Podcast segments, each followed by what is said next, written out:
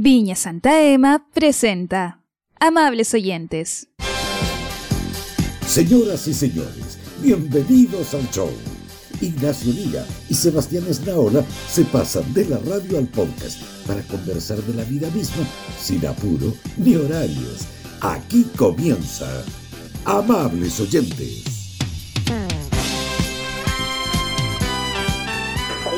¿puedes dar micrófono a todo el mundo como si nos queda un minuto, weón? Eso. Eh, o, o CHI mínimo. Felicitaciones, felicitaciones. Cantemos el himno. De amable. No, no. Triple imagen para quien viendo. Foto que pasó el año pasado. Un saludo a todos. Gracias por la compañía. Gracias, se pasaron. Paso grande. Abrazo a todos. Sorteo de una botella de vino. Magnífico,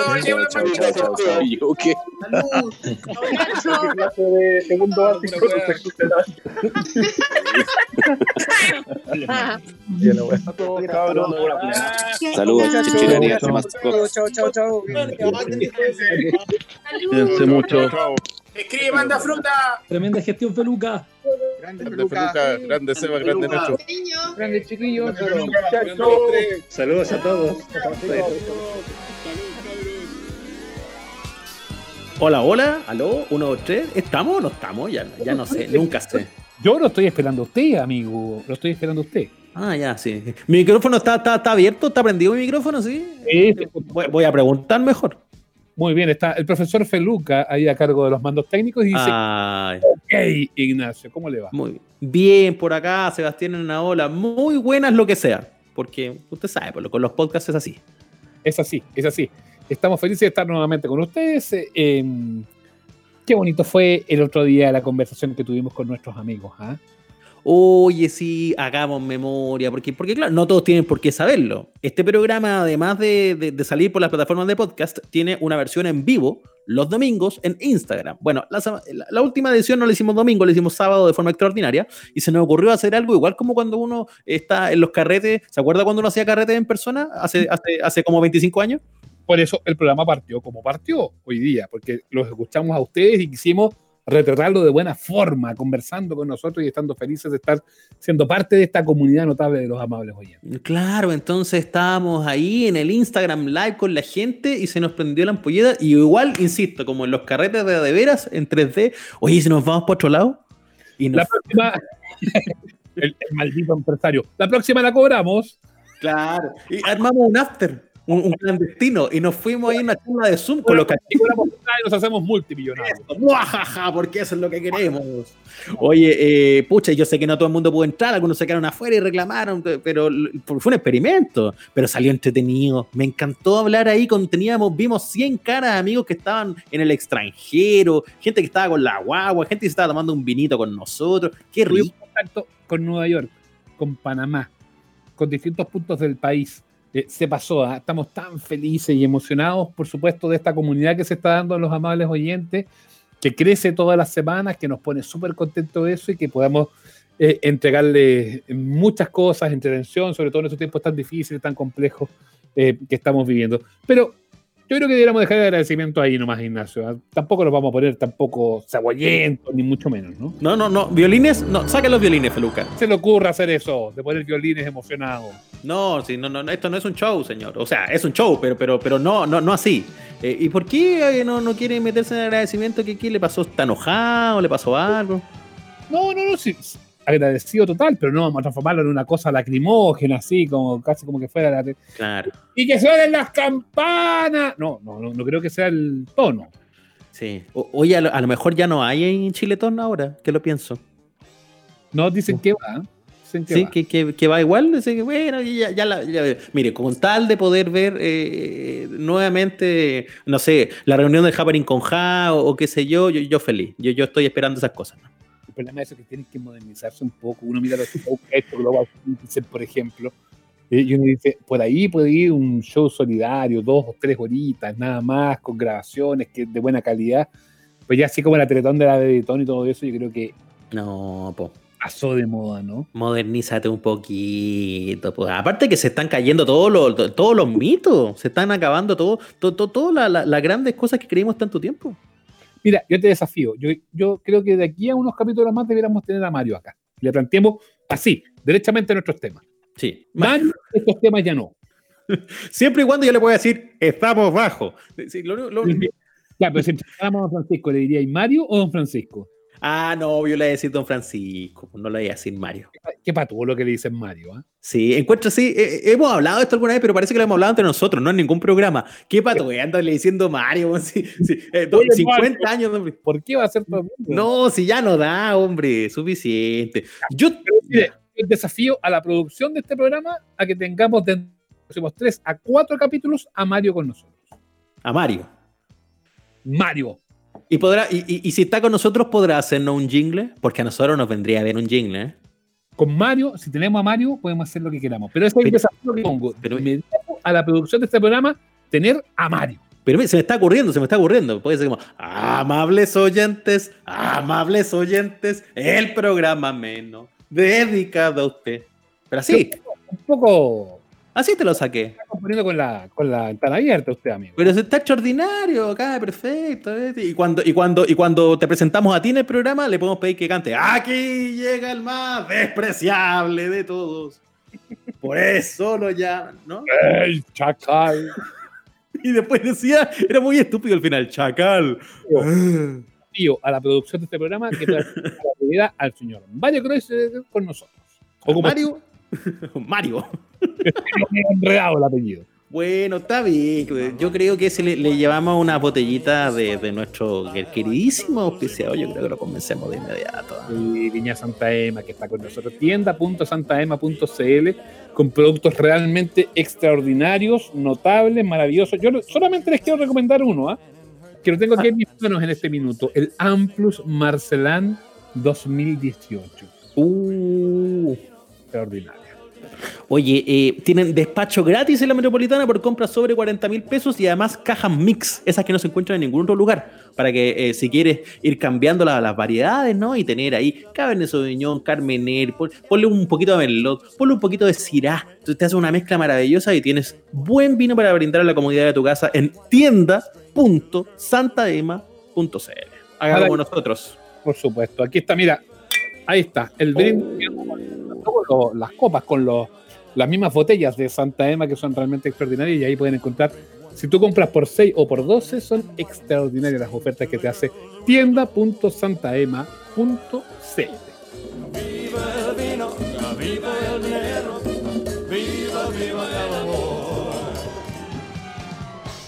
Oye, tengo una historia que contar que son. Tengo solamente dos historias para contar con nosotros. Hoy día tenemos, además, invitados realmente extraordinarios, así que por favor, quédense con nosotros. Pero tengo dos historias que contar que son increíbles, por decirlo de alguna forma. Eh, ¿Tú tienes historias para contar o solamente vas a, a recibir las historias que yo? ¿Voy, ¿Voy a ser amable oyente o amable contador? Le- No, también, que me, me peleé una papita. ¿Qué, qué cree que vengo aquí? Ya, pero cuente, pues, cuéntese una buena. Carol Oldfield. ¿Carol? Carol, no, ubico a Carol, el de la pirámide. eh, No, no, no, esta es una señora. La señora Carol Oldfield, de 74 años. no, no, no te la ubico, fíjate. ¿Qué pasa con ella? de Derby en Estados Unidos. ¿Qué pasa con ella? Murió por envenenamiento. No te puedo creer, pero qué triste esto, pues una pena, pues mi más sentido pésame, qué sé yo. la- Este es el problema. Murió por envenenamiento luego de freír por accidente unas papas con un lubricante utilizado para proteger las superficies contra el óxido y la corrosión y no con aceite de cocina. Se equivocó de botella y terminó No, no, en azarcón no. y no en aceite de maravilla. Pero por Dios, no, pero qué, pero qué triste, qué terrible, pero cómo, ¿Qué? pero y se parecía que el acaso era, la, la botella del, era, era, perdón, era un lubricante, perdón, pero como era como Mobile One, una cosa así. De acuerdo al registro de los medios locales, Oldfield cubrió sus papas fritas con aceite 3 en 1. Ah, caramba. Que me ría. No, no O sea, puedo- que tenía, tenía varios usos, pero no ese. Claro, antes de encender la placa de la cocina y No. A la pieza, quedándose dormida por un par de horas. Bien irresponsable la señora Carol, ¿ah? porque podría haber muerto por incendio en realidad si dejó dos horas las papas cocidas. Bueno, Las autoridades explicaron que en ese periodo de tiempo y producto de la cocción del aceite usado se generó un humo blanco y vapores letales inhalados por la mujer, los cuales le causaron la muerte. Humo blanco y los vecinos decían, ¡ay, papa nuevo, nuevo papa! Pero no, no era eso, era lamentablemente el- el aceite de motor. Que, que te- no, no, pero qué espantoso. Pero no te podías equivocar de esa forma, por ahora de hacer papas fritas. Además que son, son, tan, son tan fáciles de hacer la- la- las papitas. Aquí Casilva nomás le costaban, pero hasta ella ya aprendió ahí en Instagram. Pero cuánto, de veras, Kika Silva. Pero, ¿tú eres bueno para hacer papas fritas o para comprar papas fritas? Yo la, esta- la verdad que prefiero comprar a esta altura. Me da lata la cantidad de aceite que se gasta uno. Uno, se gasta mucho aceite. Dos, sobre todo en invierno, que es el que estamos viviendo acá en, en nuestra zona geográfica, para conseguir el punto de ebullición del aceite, te demoráis mucho. Sí, Es un proceso muy lento el de las papas fritas, finalmente. Si tú haces papas fritas, tienes que asumir que vas a hacer más de una fritanga, porque yo no sé usted, pero en mi casa yo no uso una vez el aceite. O sea, si me voy a pitear toda una botella para las papas fritas, ese aceite se guarda y la se reutiliza. Ignacio, cuesta una luca la botella. No, Aceite vegetal, por último, que igual no, creo que aquí es mutante el brazo. no. Pero aceite vegetal cuesta una luca. Ignacio, por favor, recicle el aceite. Fiel discípulo de Ernesto de la Fiera, mucho de Roche. No, no, no, si yo me, me, me hago, me hago una sartén de papas después ese aceite se guarda y el otro día sopa y pillas, caramba, o empanada de queso, pero hay que el aceite. Para que las puertas no chirreen nunca más. Y el aceite usted lo fríe, lo fríe, hasta que termina como el 3 en 1, ese que ocupó la pobre señora. Capaz que después me sirva para desengrasar el motor también. Bueno, la buena señora resulta que eh, terminó muriéndose po, en el hospital, tuvo dolor de garganta, tos, muchos síntomas desarrolló la anciana, murió dos días después por neumonía e inhalación de humo, según informaron los médicos que la trataron. Las autoridades descartaron que Oldfield haya tenido alguna intención de quitarse la vida. Se trató de un mero accidente. Eh, una lamentable, lamentable tragedia, pues, eh, para que usted le ponga atención a, a- a la botella. Con las papas fritas. No, Cuidado. con las fritas. Y justo ahora que están diciendo que las grasas saturadas que por años fueron demonizadas, resulta que ahora en realidad no son malas. ¿Leyó eso también o no? Sí, como parte de las noticias que no hemos perdido en cuarentena. Yo siempre desconfío de esas cuestiones. ¿eh?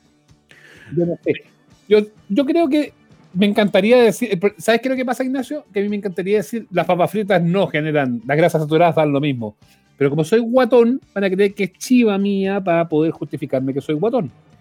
Pero yo espero que un flaco alguna vez diga esto.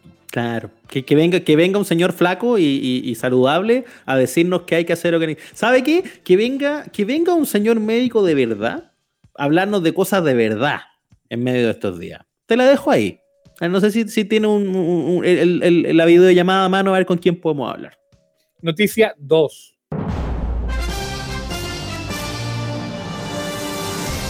Tucutum, tucutum, te pongo música de noticias. Tucutum, tucutum, tucutum, tucutum, tucutum. Noticias en amables oyentes. ¡Sí! Noticias.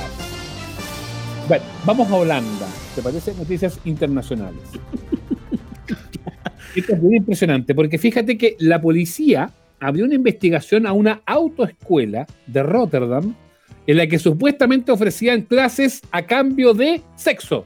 No se pagaba con dólar, no se pagaba con moneda local, no se pagaba con pesos, sino que se pagaba con sexo. Todo se negociaba a través de internet, donde se pueden encontrar anuncios como por ejemplo este. Lo paso a leer, Ignacio. Hola, bonitas mujeres sin carnet de conducir, jeje. Soy un hombre soltero y tengo mi propia autoescuela. A ella pueden acudir mujeres bonitas para sacarse el carnet. El pack que ofrezco es completo, incluye todas las clases y los exámenes. La candidata elegida puede venir a las clases hasta que obtenga la licencia. Gestionaremos todo tipo de manera discreta y segura. La mujer que quiera asistir a mis clases, ojo con esto, deberá vestir ropa sexy, como medias con ligas. Puede responder a este anuncio si es de Bladingen, Shennendam, Delft, Rotterdam, Rickerdijk o Dordrecht. También si viene de más lejos, pero en ese caso tendrá que venir sola desde la estación. Aunque después de cada elección yo puedo acercarla hasta su casa. Puede contactar conmigo a través de el email. Respondo en el mismo día. ¿Qué te parece? Mírelo, qué amable el tipo. Este es un vivaracho que estaba buscando pelarse, pues. Nunca fue. Pues ahí qué pasa? Que terminó la Corte Suprema de Holanda zanjando el tema. ¿Y qué es lo que dijo la Corte Suprema de Holanda? Que las autoescuelas holandesas no infringen la ley, se aceptan sexo a cambio de clases de conducir. O sea, si todo esto está eh, consensuado, eh, se, se puede. Eso es lo que, que- lo que me está queriendo decir. El responsable de justicia, Art van Stewart, o algo así, Dí- dígale Boris Mardones, da lo mismo. La gente no se va a acordar. pero es holandés, Ignacio, tenemos que. El, el fiscal holandés, Boris Mardones, ¿qué te importa? Ponder algo. Eh, el fiscal, von Onder algo.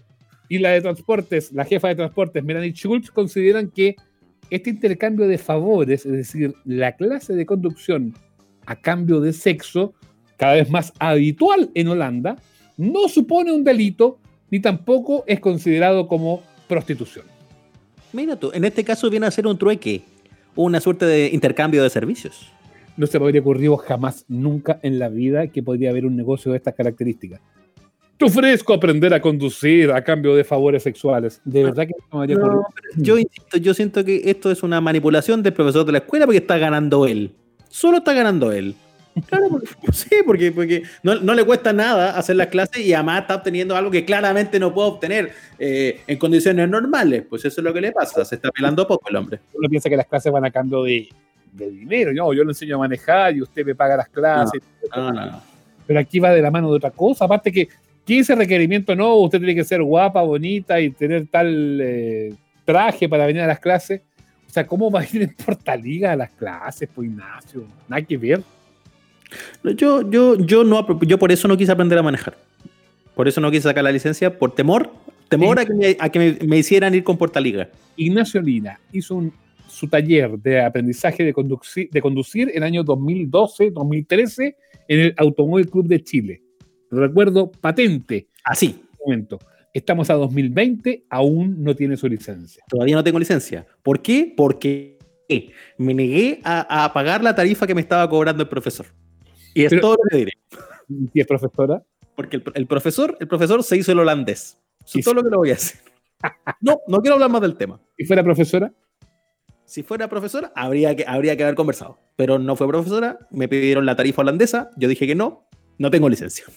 Yo, yo encuentro que estas dos noticias son suficientes para esta primera parte de los amables oyentes. ¿eh? Sí, además estamos, no, ya sa- sabe que salgamos de esto. Salgamos de esto, eh, tu- estuvo bien, estuvo bueno, estuvo bonito. Además, los invitados están aquí en la sala de espera. Yo no tendría al invitado que viene ahora en una sala de espera. Tenemos tan buenos invitados que yo dejaría hasta aquí esta, esta conversación y me pondría un poquito más serio para eh, hablar de los tiempos que corren y las problemáticas que obviamente muchas personas están viviendo a propósito de la pandemia. Somos los amables oyentes, nos puede seguir escuchando, por supuesto.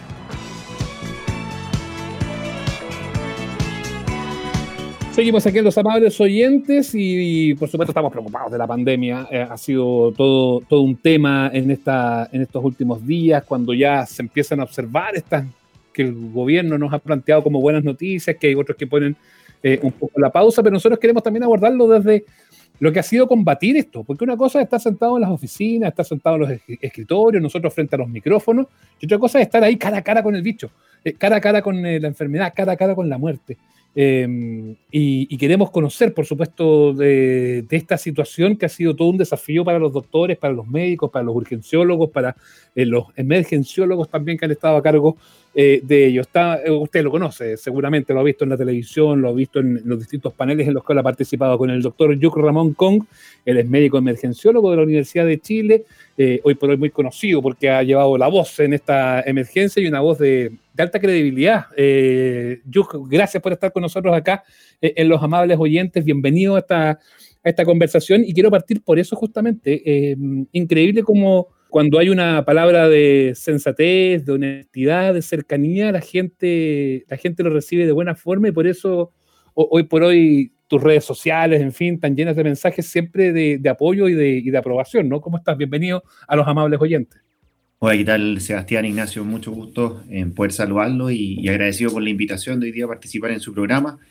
Bueno, efectivamente estamos pasando por, por este, este episodio, digamos, bien oscuro, en donde para todos ha sido un tremendo desafío y, en lo particular yo, desde el punto de vista médico, he estado con, con mucho trabajo, muchas cosas, pero ahora me estoy viendo a, este, a esta otra cara de la medicina que que es una medicina más de difusión, de conversación y de concientización a la, a la, de cara a nuestra población, porque en este manto de duda, de tanta incertidumbre, y uno que se ha interiorizado en el tema, en el fondo me motivé a, a, salir y poder conversarlo para que tratáramos de tener una información más tangible, porque de tantas fuentes se empieza a perder y a diluir un poquito la cosa. Así que yo creo que por ahí nació, digamos, esto de, de acercarme a los medios. Probablemente porque también tienes la, la, ventaja única de un relato en primera persona, ¿no? O sea, eh, no, hay mucho análisis, mucha conversación sobre, sobre el trabajo de los médicos hecho más desde posiciones directivas o de autoridades o de, o de quienes supervisan, ¿no? Pero, pero, pero, del día a día, de, estar ahí, eh, eh, probablemente de los relatos más cercanos y más honestos, el que tú has transmitido en los medios.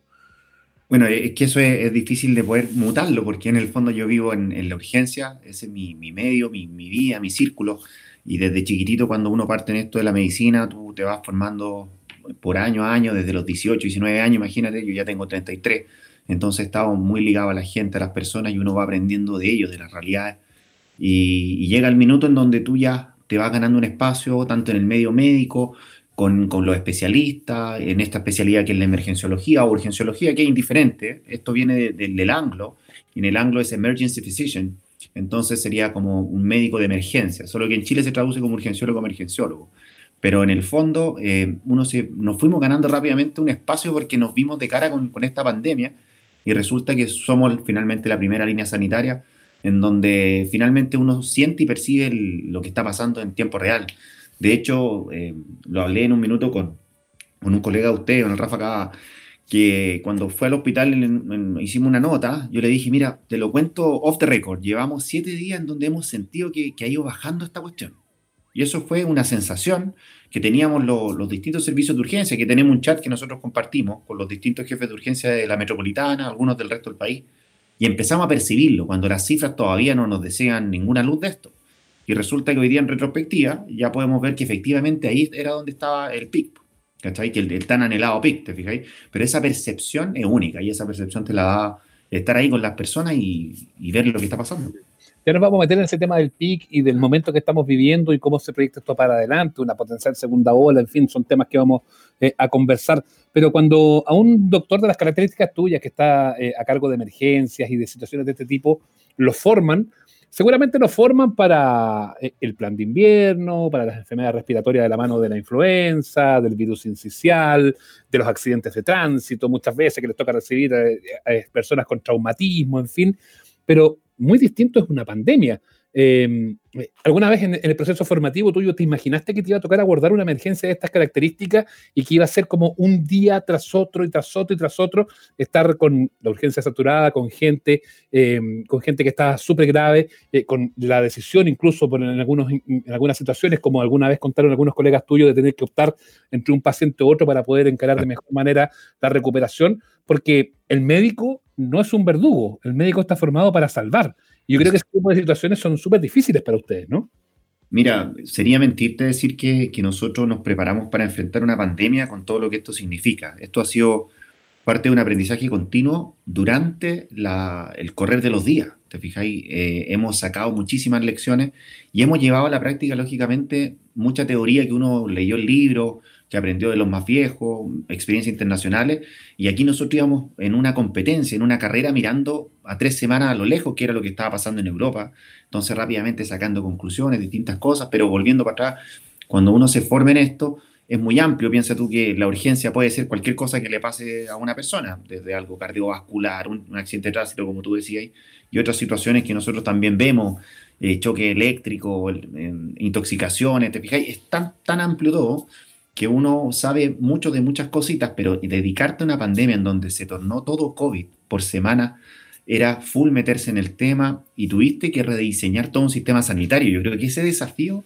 fue una de las cosas más interesantes y más complejas, porque nosotros nos organizamos, digamos, por chat entre los mismos médicos de distintas especialidades para empezar a organizar los servicios, los SAPU, las urgencias de todo Chile, antes de que salieran, digamos, del ministerio algunos lineamientos centrales, eso no pasó.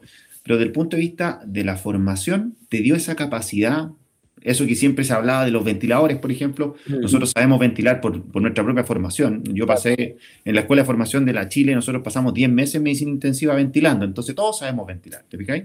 Todas esas cosas uno ahora las aplica. pero en un contexto muy, muy, muy difícil. Y, yo creo que tú viste en el clavo en esto de, de que pasamos semanas y turno tras turno, turno tras turno, donde no estábamos con el agua arriba del cuello. No había tregua en el fondo. No, no había, no había, no había. Y eso que los hospitales públicos es algo que igual se vive en el invierno. Yo en el San José fue la primera vez que me enfrenté a esto del, del verdugo, ¿te fijáis? Eh, esto esto es, es, así, pero nunca continuo, nunca había sido algo tan duro, tan duro. Ahí me quiero meter porque de hecho lo, mencionaste antes, que hay mucha comunicación con otros colegas, médicos en otros lados, gente, gente que está también, eh, como tú, trabajando muy de frente con esto.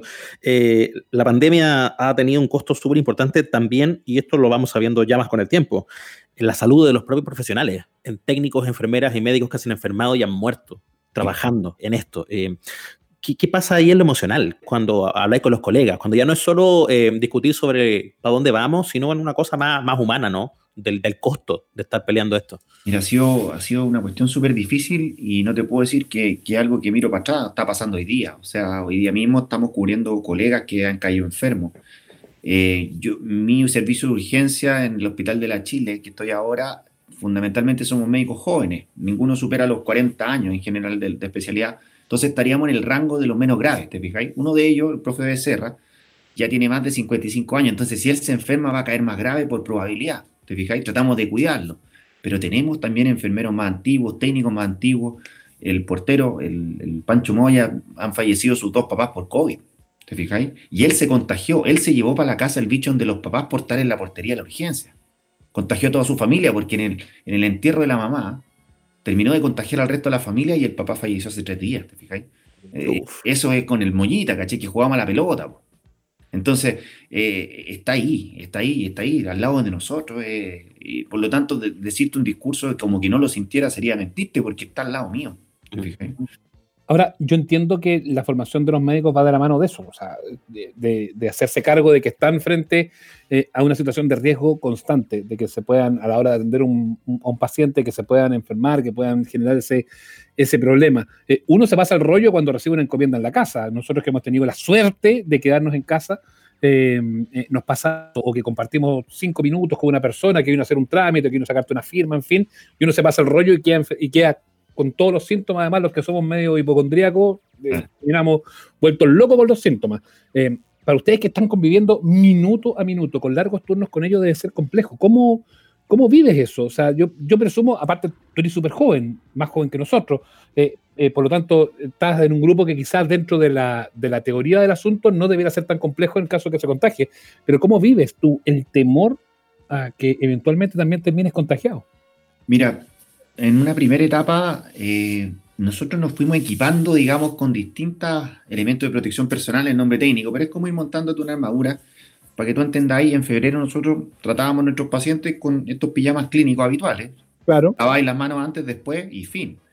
Pasamos de a poquito a usar una mascarilla, guantes. Hoy día yo estoy con un delantal, un delantal desechable encima, guantes el 100% del tiempo, doble mascarilla, una N95 y la clínica encima, un escudo facial y un gorro. Eso por 24 horas, continua. Donde si tú te sentías ahogado cuando te ponís la mascarilla, imagínate lo que es usarla 24 horas y doble. O sea, son situaciones mucho más difíciles del, mero trabajo de estar enfrentándote a esto. Entonces, por un lado, ya empezamos a tener distintas eh, dificultades propias del ejercicio que estamos haciendo ahora en la urgencia. Y em, el, ir adecuándose a todo esto ha sido un, tremendo trabajo, un tremendo trabajo.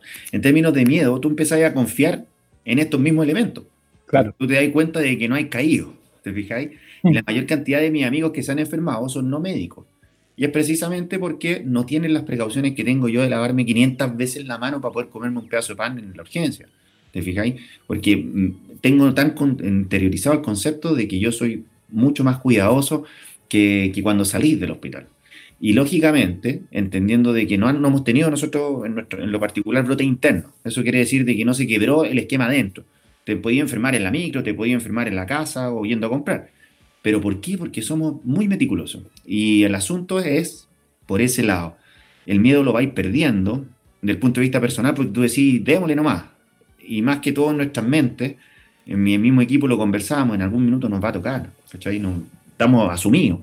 Yo me acuerdo, la única vez que sentí miedo, y, y para serte franco, fue un paciente que se me estaba ahogando. Yo lo tenía boca abajo en una camilla, eso se llama prono. y lo tenía con una cánula de alto flujo por la nariz, que era para evitar intubarlo o para tratar de mejorarlo sin tener que intubarlo, que es una, una estrategia que ha sido bien, bien útil y bien eficiente. Pero empezó a desaturar, o sea, se me está ahogando boca abajo y me dicen, doctor, se está ahogando. Y yo voy y lo veo, efectivamente está desaturando. Me acerco a su cara con todos estos elementos que te comenté. Lo giro y me sale el chorro de aire desde su boca. O sea, a través de su boca me cae directo y se me mete por todos lados, digamos, por el cuello, por la oreja, por los ojos.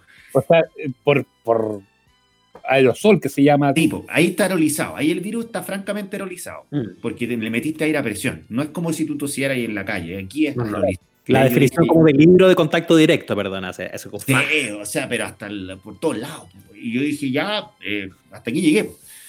Me saco todo, voy al área y me lavo, me lavo con jabón, con alcohol gel por todos lados, me saco todos los elementos, me los coloco de nuevo y dije, bueno, será lo que será nomás. po.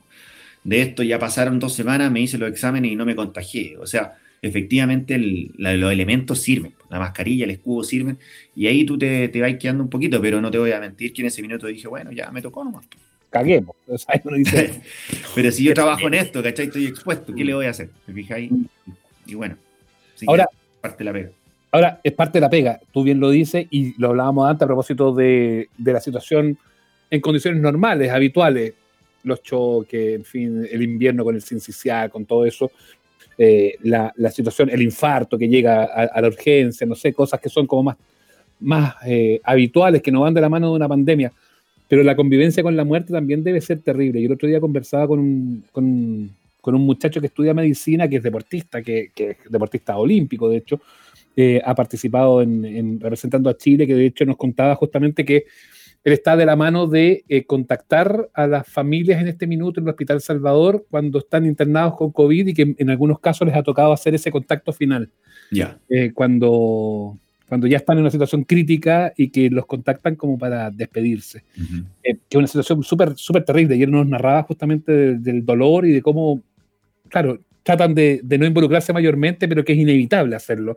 De seguro a ti como doctor, tratante de muchos pacientes que en esta vuelta les ha tocado morir, les ha tocado convivir con la muerte. Presumo que debe ser más allá de lo preparados que los médicos de la especialidad tuya deben tener, porque tienen una preparación especial para, para, para ese asunto. Eh, debe ser un momento también súper súper complejo y también de una u otra manera debe ser como una suerte de derrota, como el bicho nos quitó una persona más que nosotros hubiésemos querido salvar. Eh, ¿cómo, ¿Cómo vives tú eso? Mira, voy a partir de atrás para adelante. Aquí se ha usado mucho la analogía de la guerra, porque efectivamente el cuerpo libra una lucha de sus defensas contra la gente y todo eso, pero yo lo llevo más al fútbol, que es algo que a mí me apasiona mucho. Eh, Hincha de, para saber. no, yo soy así, full selección chilena, full, full, full, full, y simpatizo por Colo Colo gracias a Colo Colo 2006. Colo Colito, listo, ya, ok, seguimos. Es. Eh, pero no, pero simpatizo, no milito, ¿ah? eso es importante. Ok, ok. Eh, pero lo que se da con la selección, y por eso te digo, porque yo sigo hincha, yo lo he seguido a Brasil sin ni una entrada, te fijáis en esa, en esa. Ese sentimiento de todo un himno por una causa y por dar una, una- un espectáculo, digamos, un enfrentamiento, eh, te une mucho. Y lo que pasa en la urgencia es que tú de repente vais, vais perdiendo 2-0, 3-0, y tú partías el turno, cuando te entregan el turno en el momento más malo y tú decís, chuta, vamos 4-0 abajo y tenemos que tratar de dar vuelta al partido. Puede que terminé perdiendo por uno, ¿te fijáis? Pero no lo consideráis como que perdimos la, la guerra. En el fondo seguimos dando esta lucha y seguimos tratando de jugar al empate por último. Hoy día yo creo que ya estamos en una etapa en donde dimos vuelta al partido, pero recién estamos dándolo vuelta y todavía nos queda un tiempo completo. Ese es más o menos el concepto de la pandemia. Pero en términos de la muerte, eh, yo también en mi Twitter de repente decía, te gané, bicho maldito, eh, porque no te llevaste a nadie, ¿cachai? Pero también hay turnos donde se ha llevado a alguno de, de mis pacientes, ¿te fijáis? Y muchos, y todos ellos, la gran mayoría en el fondo eran inevitables, porque esto es una enfermedad contagiosa, esto no venía contigo de fábrica, no se asocia a tu estado cardiovascular, esto te agarró y a ti te hizo más mal y te pescó y te mató, ¿te fijáis? Y pudiste haberlo evitado. ¿Qué te pasa a ti con las cosas que nos has contado y, y también considerando el aspecto personal de la pandemia, los que hemos perdido, porque me incluyo, eh, familiares y seres queridos, eh, pero también con tu trabajo cuando, cuando te enfrentas al negacionismo, cuando por estar en medio y estar expuesto con tu Twitter te aparece gente que te dice, esto no es verdad, esto no está pasando, los muertos se inventan, El, Mm. el- el negacionismo, que, Sí, que- sí, está, que está- que está creciendo por lo demás, a mí me, me impacta harto. ¿Será porque perdimos un poco el miedo, nos acostumbramos a este estado que aparece cada vez más gente diciendo esto, esto no es verdad y alguien lo inventó? ¿Qué te pasa a ti con eso? Mira, eh, obviamente desde el punto de vista de lo que nosotros vivimos y parte de lo que yo he tratado de concientizar, dando la cara y, hablando a las personas que he visto en sus casas, es para decirle, mira, esto está pasando en serio, pero en serio, en serio. O sea, no, no es una cuestión inventada aquí, no tiene relación con que queremos que los policías y los militares estén en las calles, queremos que anden en nuestra casa. Yo creo que nadie quiere eso. Pero esto es, así y ha sido así en todo el mundo, pero resulta que obviamente hay corrientes que me parece que son los mismos terraplanistas, los antivacunas, y los que siempre están en contra de, de la ciencia o de, no sé, por tratar de buscarle una teoría conspirativa siempre. Eh, obviamente impulsado hoy día por el mismo caso Bolsonaro, que salió positivo para coronavirus. Increíble. Él mostrando de que está muy bien, pero él, él no tiene claro, me imagino que ahora lo sabrá, que desde el día 7 al 12 es donde puede empeorar. Y es posible que ahí lo veamos inter- internarse en un hospital. Pero lo peor, lo peor sería, paréntesis, perdona, lo peor sería que fuera mm, lo que uno quiera, o sea, obviamente que, que salga bien y que sea lo menos para él. Pero si será asintomático, el problema es que el Barça va a decir, no, nosotros, la fuerciña brasilera, no sé. Se la, qué". se la está jugando, se la Sí. está jugando. O sea, si tú le preguntas lo mismo al primer ministro del Reino Unido, que él estuvo internado, Con Boris Johnson. le cambió harto el discurso. O sea, Inglaterra, Reino Unido, digamos, partió con una, con una también estrategia más, más, digamos, flexible. No fue al encierro directo, dijimos que se contagien, la teoría del rebaño, ¿te fijáis? Le dio esta cuestión, proyectaron 500.000 muertos y dijeron, no, o la frenamos ahora y nos escondemos o esta cuestión se nos cae. Bueno, eso le pasó porque lo vivió en carne propia. Entonces, ¿qué pasa cuando tú ya estás viendo de que en Chile se te han muerto miles de personas que no lo esperabais y todavía hay gente que lo niega. Claro, lo negáis porque estáis en una, no sé, pues no te ha tocado tan de cerca, pero ese discurso, yo de, verdad ni lo pesco. Yo digo, ¿sabéis que esa persona aíslenla nomás? Porque le estamos haciendo un favor aislándolo, no lo vamos a contagiar y él no nos pega. Pero así como molestan con que las vacunas y el autismo y, el, y tanta cuestión que no ha sido nada de eso comprobado. De hecho, esos estudios de las revistas serias fueron finalmente eliminados. Es muy sencillo. Ahora no tenemos una vacuna y mira cómo está todo el mundo enfrentando esta cuestión y nos falta una vacuna. ¿Te fijáis? Entonces, de los que estaban antivacunas, sale ahora, pues viejo. Sale, ven a ayudarme al hospital. Pero el problema es que cuando tú te enfermiste, pedir la cuestión, vaya a ocupar una cama igual. O sea, aquí los responsables y los irresponsables ocupan la misma cama. ¿Te fijáis? Y cuando no tenéis cama, tenéis que evitar que se contagien todos. Si esta es la cuestión. Pues aquí ya no sirve esto de que yo la veo por mí, si yo me enfermo no importa, ¿no? Es que sí importa, porque saturáis un sistema que ya está colapsado. De- brevemente, déjame volver un poquito atrás a propósito de, esa, de lo que hablamos de la muerte y todo eso, y ese, e- ese dilema que se da de la última cama. Eh, primero, no sé, desconozco como de la mano de la ética de ustedes si pueden revelarlo o no, si pueden hablar mucho de eso, pero presuma que te ha tocado vivirlo. ¿Cómo, cómo es eso y cómo... eh, recuerdo a la actora jefa del hospital de Maipú que Mm. hace tiempo atrás decía en la televisión que pedía, ella decía, yo soy muy creyente y le pido a Dios que me dé la sabiduría de poder tomar la mejor decisión. Es algo que a mí me quedó grabado porque me, fue una declaración que cuando yo la vi en directo en la televisión me, me llegó a sacar lágrimas en ese minuto. Eh, ¿Cómo lo, lo vives tú eh, a propósito de eso? No tengo idea si tú eres un hombre de fe o no, no, no, no lo sé, pero cómo, pero cómo vives el dilema que es tan, pero tan terrible y que, ojo, no va de la mano de la pandemia, va de la mano también de otros momentos, también con los, con los planes de invierno y con las crisis que se vienen en los inviernos en nuestro país, sobre todo en la salud pública que les toca, les toca vivir. ¿Cómo, ¿Cómo te toca convivir con esa decisión que, a ojos de quienes no tenemos la formación médica y que no tenemos la formación tuya, aparece como difícil tirado para imposible?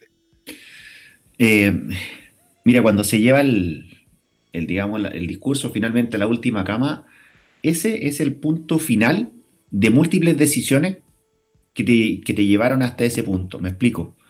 Yo viví en la puerta del hospital, porque yo en el fondo soy portero. Eh, el hecho de no tener más conexiones a oxígeno para gente que se estaba ahogando. Yo en un minuto tuve a todos los pacientes de la urgencia conectados a oxígeno y pacientes afuera esperando por oxígeno. Solo por oxígeno, ni siquiera estamos hablando de un ventilador, sino que una red a la nariz, una naricera. Claro. Y te viste de partida, con, nunca se me había acabado el oxígeno. Después empecemos a escalar, nariceras de alto flujo, ventiladores, lo que queráis, cada vez más escaso, cada vez menos, cada vez menos. Y en algún minuto tuvi- tuvimos que decidir quién se intuba, quién no se intuba, o quién se intuba primero. Yo tenía pacientes haciendo fila esperando para, para ser intubado dentro de la misma urgencia. y empezando a poner prioridades, cuál se me iba a deteriorar primero, cuál se me iba a deteriorar después, quién me da un minuto más, un minuto menos. Era, y esto era todo el turno, te fijáis, o sea, un agotamiento, pero y buscando cama en el resto del hospital, llamando por teléfono. Es que la gente no entiende que si yo estoy viendo el celular en la urgencia, no es que esté chateando, es que estoy haciendo mi pega, llamando para todos lados, oye, hay una cama, y que te digan, ¿sabes que se te está falleciendo el paciente la 8, por ponerte un ejemplo? Yo creo que de aquí a un rato fallece, así que hacemos el aseo rápido y me subí al otro. O sea, no tenéis tiempo ni de llorar a tus muertos, ¿te fijáis? Es subversivo, pero es una realidad con la que tienen que ustedes ejecutar de esa manera. Pero es que son, son día tras día, día tras día, pasamos semanas así y todavía no arrancamos de eso. Todavía en la metropolitana todavía hay focos bien duros, intensos, y se nos está yendo a distintas regiones. Hoy día Calama y Antofa no tienen la posibilidad que tenemos en Santiago, que si tú te encontrás con un hospital, una clínica que está llena, bueno, vaya a la otra. ¿Te fijáis? Hasta que encontré una cama por ahí, una ayuda. Los otros lugares que tenéis centralizado todo no tenéis esa posibilidad. Entonces, ¿para, dónde arrancáis? ¿Te fijáis? Y cuando ya no tenéis que te, que te atiendan en la urgencia porque está colapsada, se caen los enfermos para afuera, ese minuto es cuando sentís miedo en serio. Ahí es cuando sentís miedo en serio. Eh, no solo tu trabajo en estos tiempos es tremendamente valioso, eh, doctor Yuk Ramón Kong, también la capacidad de poder convertirlo en un relato y una historia que llegue a la gente. Eh, hay, hay, un, hay, un, doble valor en esto. Nos acercas una, un, un, día a día que, que, es difícil imaginar, pero que además para estos momentos y para lo que viene es, importante tener en cuenta. Así que te quiero agradecer estos minutos para conversar con nosotros, con los amables oyentes. Y me gustaría invitarte a que mm, eh, también retomemos unas pequeñas preguntas que queremos hacer en un formato que se llama La Yapa, pero ya te vamos a contar de eso. Por ahora quiero agradecerte este, este, esta conversa con nosotros. No, y aprovechamos de invitar a la gente, La Yapa, el viernes. Ahí la van a poder escuchar aquí en los amables oyentes, por supuesto. No, yo encantado, encantado de la invitación. Les agradezco un montón. Eh, Usted estoy familiarizado con sus voces, no lo había podido ver, así que hoy día en videollamada está bien choro, pero va a salir en la O, no en podcast. Eh, yo feliz de poder compartir esto y de, de, haber sido bien recibido por las personas, porque aquí no hay mentiras detrás, aquí es contar lo que es nomás, y, y por suerte ya estamos viendo, como te digo, algunos destellos de luz en la metropolitana, y nuestro enfoque ahora a través de las distintas cosas que hacemos por detrás de cámaras, digamos, las sociedades médicas, el colegio médico, la ayuda que hacemos con distintas cosas, el gobierno. Estamos ahora con, enfocados en nuestra gente de, distintas regiones que la está pasando súper mal, así como la pasamos nosotros. Y lo otro que, es clave aquí, basta un error para tener que volver de, nuevo. Y ya lo están viendo los países que se abrieron, lo está viendo Australia, países mega optimistas con cifras espectaculares, aplastaron la curva, todo. Eh, un error y nos vamos para atrás. Así que Aquí hay que seguir con, con, la misión y con la visión de que estamos en alerta, no tenemos muchas chances para el error, ya cachamos lo que pasó cuando dijimos la nueva normalidad y quedó la grande, así que aprender de eso y mantener la calma de que estamos haciendo la pega y hoy día tenemos una mejor capacidad también para responder por lo menos en la metro y eso implica que tenemos en la metro el 50% de los recursos de todo Chile, o sea, vamos a empezar a recibir enfermos regiones también en el corto plazo, así que todo esto se articula en conjunto. El doctor John Ramón Con con nosotros acá en Los Amables Oyentes, eh, conversando a propósito de esta pandemia y de cómo les ha tocado vivir ahí en la primera línea del combate contra el COVID-19. Gracias, John Ramón, por estar con nosotros. ¿ah? Gracias a ustedes, un abrazo. Amables Oyentes, un podcast de barrio tan bueno como el mejor del centro. Ya, perfecto, estamos claros, no solo de análisis, ni de, ni de discusión, ni de pasar o no pasar el pic. Vive el ciudadano en cuarentena, en algún rato hay que distraerse, pues Sebastián Hernández, ¿qué vamos a hacer encerrado? No, tenemos que hacerlo, pues tenemos que hacerlo. Ya nos quedó todo súper claro en la, en la tertulia anterior y ahora tenemos que hablar eh, de distracciones, de series, de películas, de aprovechar el tiempo también para no quedarnos viendo la jueza todos los días. Pues algo más podemos echarle a la, a la, a la visión, ¿no? ¿Qué tenéis contra Carmen Gloria? A tu servicio, a tu servicio, ojo. Eh, Ignacio, estoy diciendo que podemos hacer algo más. Ah, no ah. solamente, es igual hay que ver. Caso cerrado, de repente viene bien. ¿O no, Isabel Winnie Plan? ¿Cómo estás? Bien, y ustedes, chiquillos. Oye, Hoy día, el día que hablamos, Caso Cerrado estaban 10 puntos como a las 4 o 5 de la tarde, entregándole un buen piso a don Panchito Saavedra y compañía para su otro programa. Así que hay mucha gente viendo Caso Cerrado. Para que no se enojen. Oye, oye, ¿viste? Aquí tenemos de inmediato, llegó con el dato, que ese es el nivel de profesionales y analistas de los medios que esperamos en este podcast. Nuestra Isabel que conocemos hace mucho rato para quienes no la conocen, eh, periodista, especialista en, en, series, en cine, en cultura popular, en televisión, en medios, en espectáculos, eh, es muchas cosas. Y, o sea, yo tengo un programa en Radio Pauta que los invito a escuchar llamado Pop, pero mis inicios radiales, cuando todo esto era campo, los hice con ustedes. Y estoy por siempre agradecida de esos llamados de Nacho Lira y si están en la ola, a la hora del taco. ¿Qué podremos haber hecho nosotros? Nada, porque el talento brilla por sí solo. Eh, Winnie Plant, no puedo entender, vamos al tiro, al área chica. Dale. No puedo entender por qué Dark es fenómeno ahora y no fue fenómeno antes. No, sí fue fenómeno. Uno pierde la memoria, porque como que la vida empezó en la pandemia y ya no nos acordamos cómo eran los tiempos pretéritos, dígase enero, ¿cachai? Enero se siente muy lejano.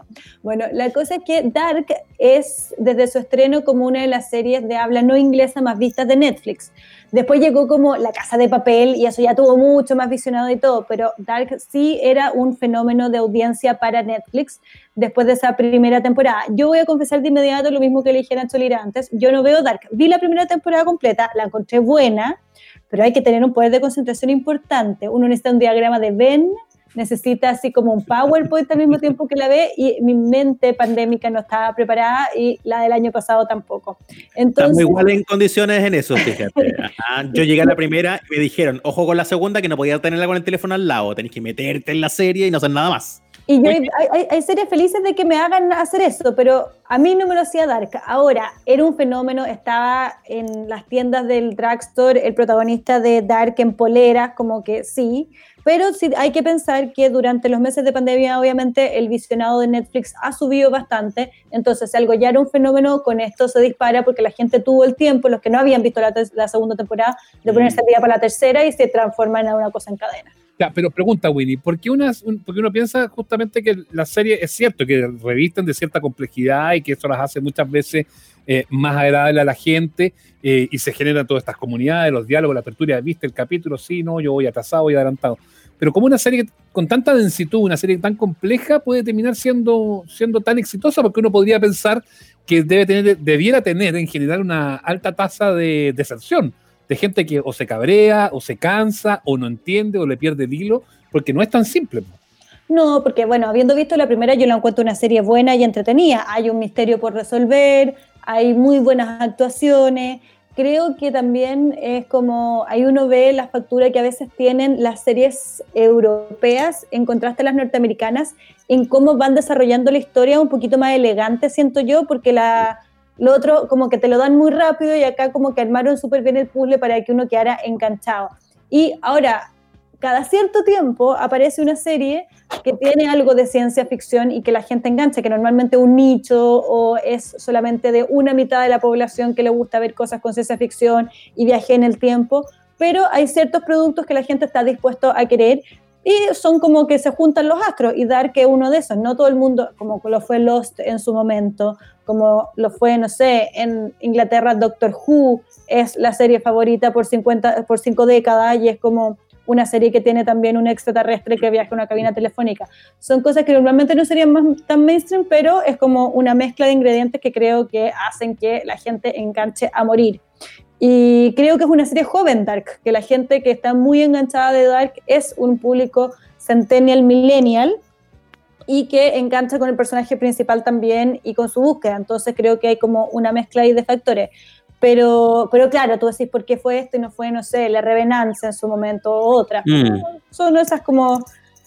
A ver, a mí me pasa, e, encuentro mejor que la gente esté enganchada con Dark que en el momento en que todo el mundo estaba viendo La Casa de las Flores, que era pésima. como, tener inexplicable. Yo vi cuatro capítulos, dije ya, simpática la que habla lento, pero después de eso paremos de contar. Entonces, como que esto creo que sí es un producto que se merece parte de su éxito. Sí, oye, es que para allá voy, Winnie, porque, eh, digámoslo, no es lo mismo la serie popular, la serie que está viendo mucha gente, a que la serie sea finalmente de buena factura o entretenida. A veces los caminos se juntan. a veces la gente busca cagarse de risa nomás, pues no mucho más. Claro, no sé, pensaba en, la última temporada de La Casa de Papel, ponte tú, que yo traté, yo traté de verla para que tú pierdes el tiempo en esas cosas. Yo Casa de Papel vi uno y dos feliz de la vida. La encontré entretenida, bien hecha, buenos personajes. Me gustó el final, todos saliendo así como a su nueva vida, los que pudieron salir, como que bacán. Pero después, como le, ahí estábamos. Y como le fue bien, hicimos estas nuevas temporadas y yo ya en la tercera dije, o sea, están bromeando que vamos a pasar por lo mismo que ya pasamos por dos temporadas de nuevo. Y, y, hay series, ponte tú, hay series que ah, se burlan de uno en ese sentido, pero inventan tantas cosas raras para no repetirte lo mismo que terminan en cosas como, no sé, Grey's Anatomy tiene 18 temporadas y se han caído aviones, han chocado trenes, se han muerto la mitad de los protagonistas, hay uno que sigue atendiendo sin cabeza, no tienen mano, y uno dice, ya, ¿cómo? Pero por lo menos ahí tuve una intención de buscar cosas nuevas. En la casa de papel yo encuentro que no se esforzaron nada. Ahora, es entretenida, la gente es bonita, como que está bien, ¿cachai? Pero yo Casa de Papel 1 y 2, completamente de acuerdo, 3 y 4 ya, francamente. No. no. Entonces, ¿qué sí? Esa es otra pregunta de inmediato, ¿no? ¿Qué, ¿Qué cosa hoy por hoy uno que anda perdido ahí en los menús, ya no solo de Netflix, de apuestas como Amazon Prime que entraron fuerte, el Prime Video? Entonces, hay, hay, hay, más, hay más para elegir. Hay un universo por descubrir, Ignacio. Tú tranquilo. Sí. Ya, pero a mí, a, mí, a mí me da ansiedad tener tantas opciones. No, pero bueno, la guía, y para eso está la Winnie acá, para orientarnos un poquitito en este camino sinuoso por los menús de las plataformas. Bueno, es que como hemos estado tanto tiempo encerrados, como que hay unos básicos de pandemia que si no han visto deberían haber visto, como cosas que yo he disfrutado en el encierro. Por ejemplo, la serie Michael Jordan encontré que es como de lo mejor del año, ¿sí? como Last Dance me la gocé todos los lunes y martes, me la guardaba, o sea, lo máximo.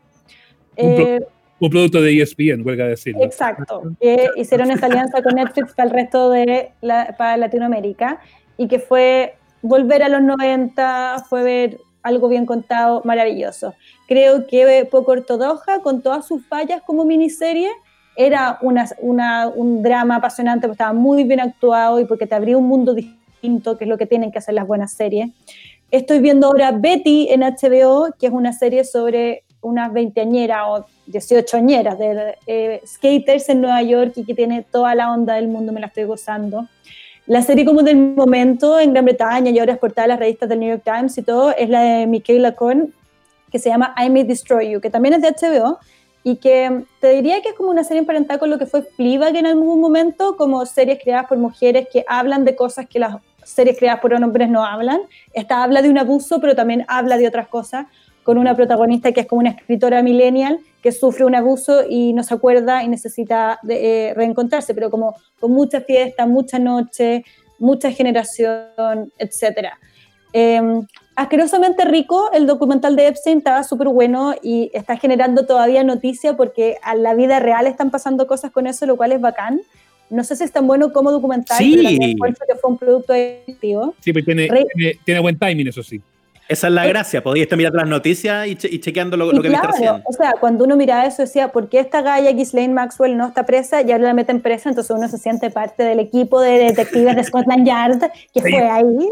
Claro. Yo sabía, lo descubrí. Yo siempre lo supe.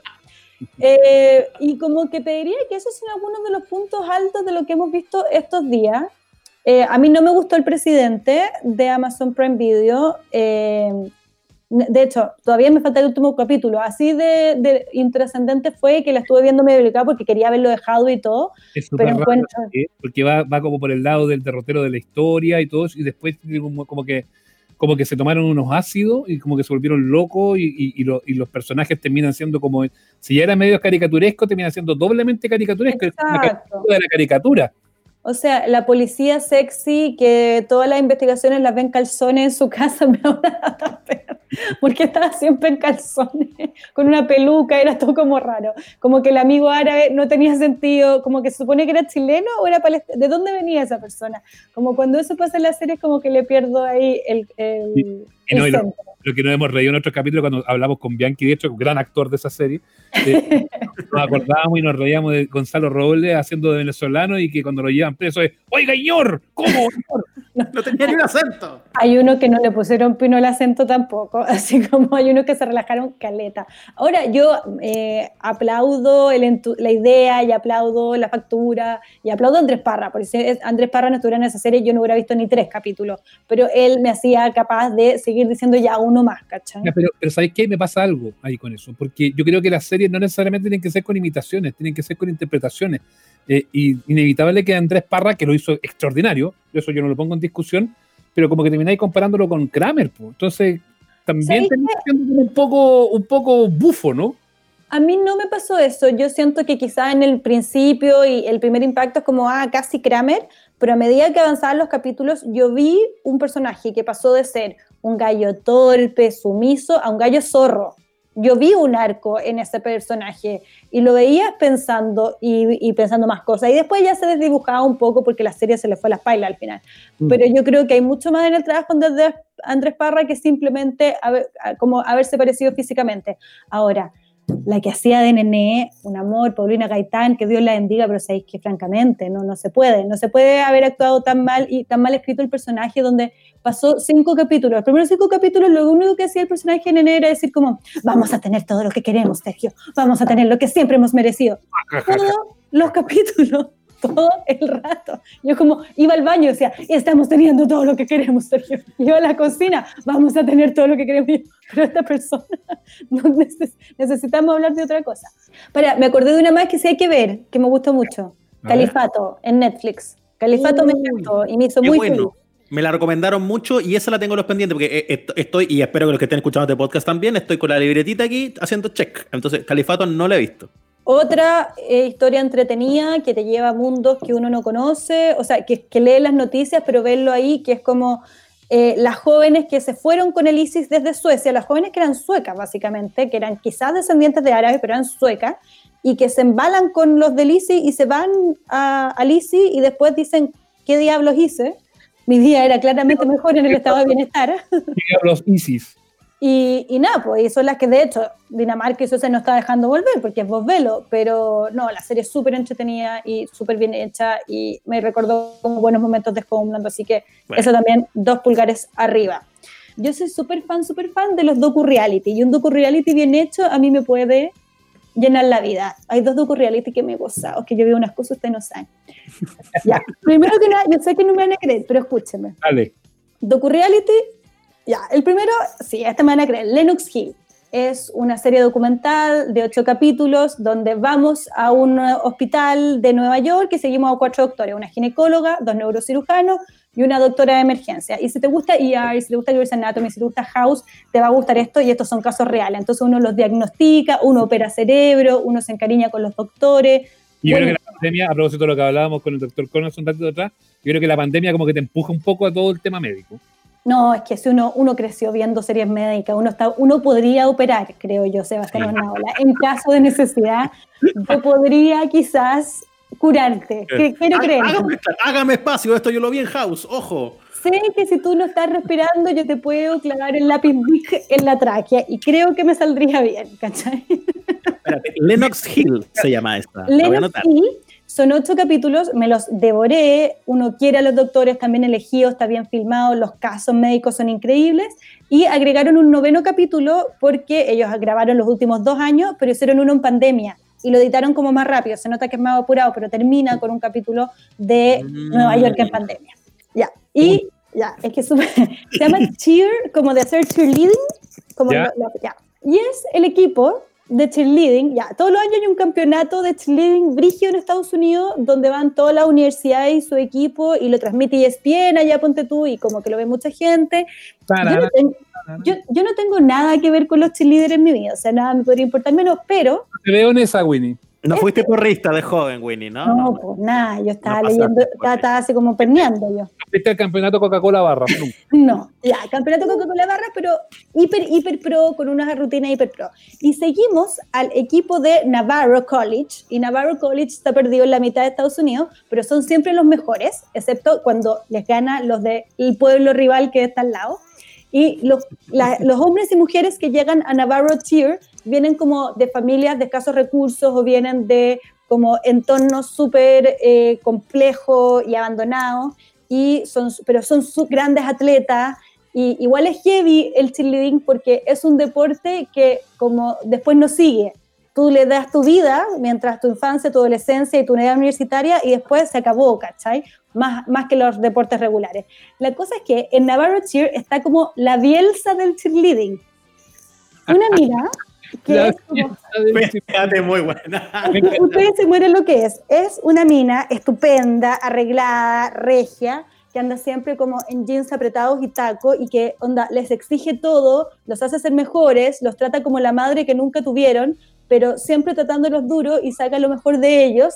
Y como onda, te hace creer en el potencial que tú tenías dentro y no la quieres nunca defraudar, pero al mismo tiempo es la mina que los hace ensayar 28 horas seguidas hasta que les salga bien la rutina y están todos ahí como con un síndrome de Estocolmo haciendo la pirueta, sacándose la cresta, porque la Bielsa cheerleading es como lo mejor que les ha pasado en la vida. Es como que la que les dio un hogar y la que les dio estructura a esta gente que veía de entornos difíciles y que los hace creer que pueden ser algo en la vida. Y uno termina así como llorando, fantástico. Ahora, esto fue el fenómeno del verano, o sea, del invierno en Estados Unidos, no estuve sola en esto.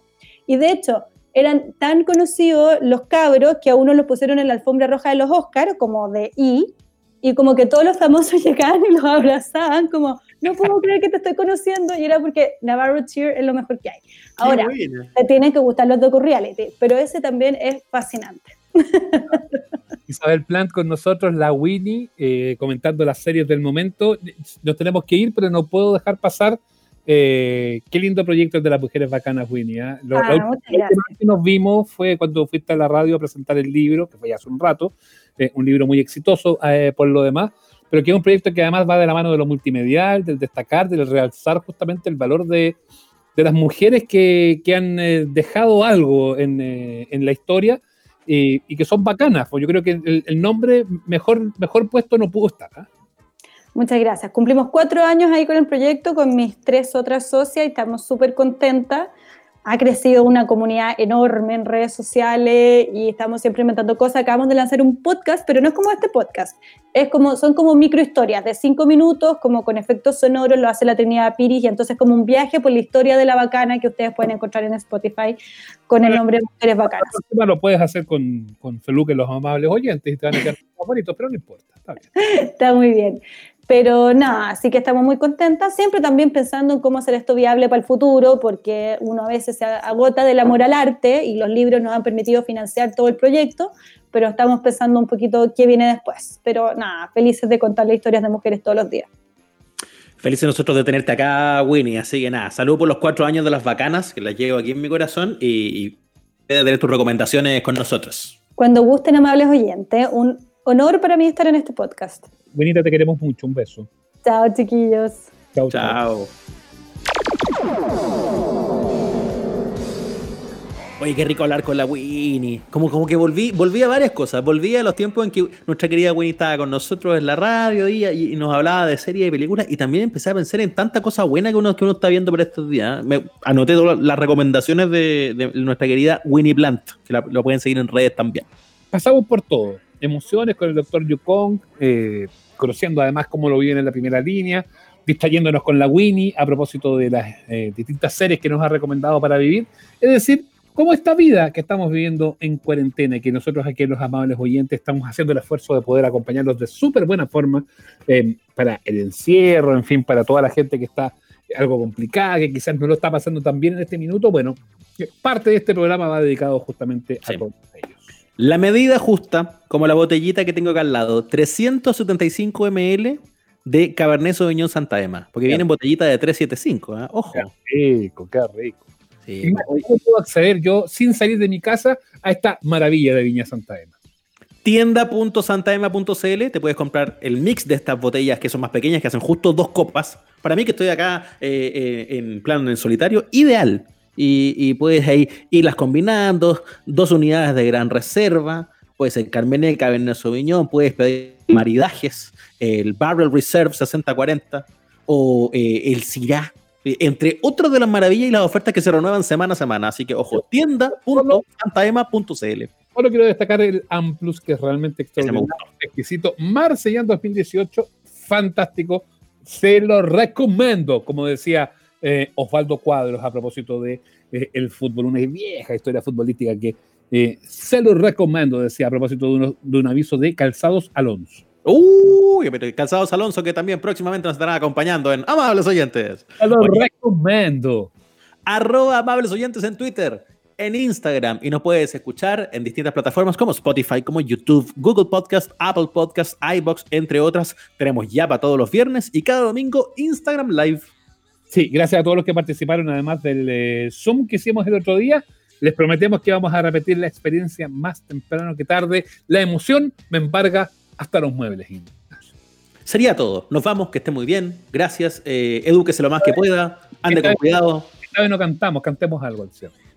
Quiere, quiere cantar, pero no sé qué cantar yo. ¿Qué, qué pueden, Hoy para mí es un día especial. Ah, pues saldré por la noche. Monstruo, ya nos vamos con Salvatore Adamo. ¿eh? Ahora no, que, que, fue a cantar a Miami, ¿no? Adamo nomás, Adamo, viejo. Adamo mejor, ya. Chao. Cansado ya de aguantar al papá, decidí emanciparme. Viña Santa Ema presentó Amables oyentes. Dispuestas a desahogarme. Hasta aquí llegamos. Nos reencontramos todos los domingos en el Instagram Live y los miércoles en nuestro capítulo de estreno. Somos los amables oyentes. Suscríbete a nuestro canal en Spotify, Google Podcast, Apple Podcast y en nuestras redes sociales. Pero ellas vieron que yo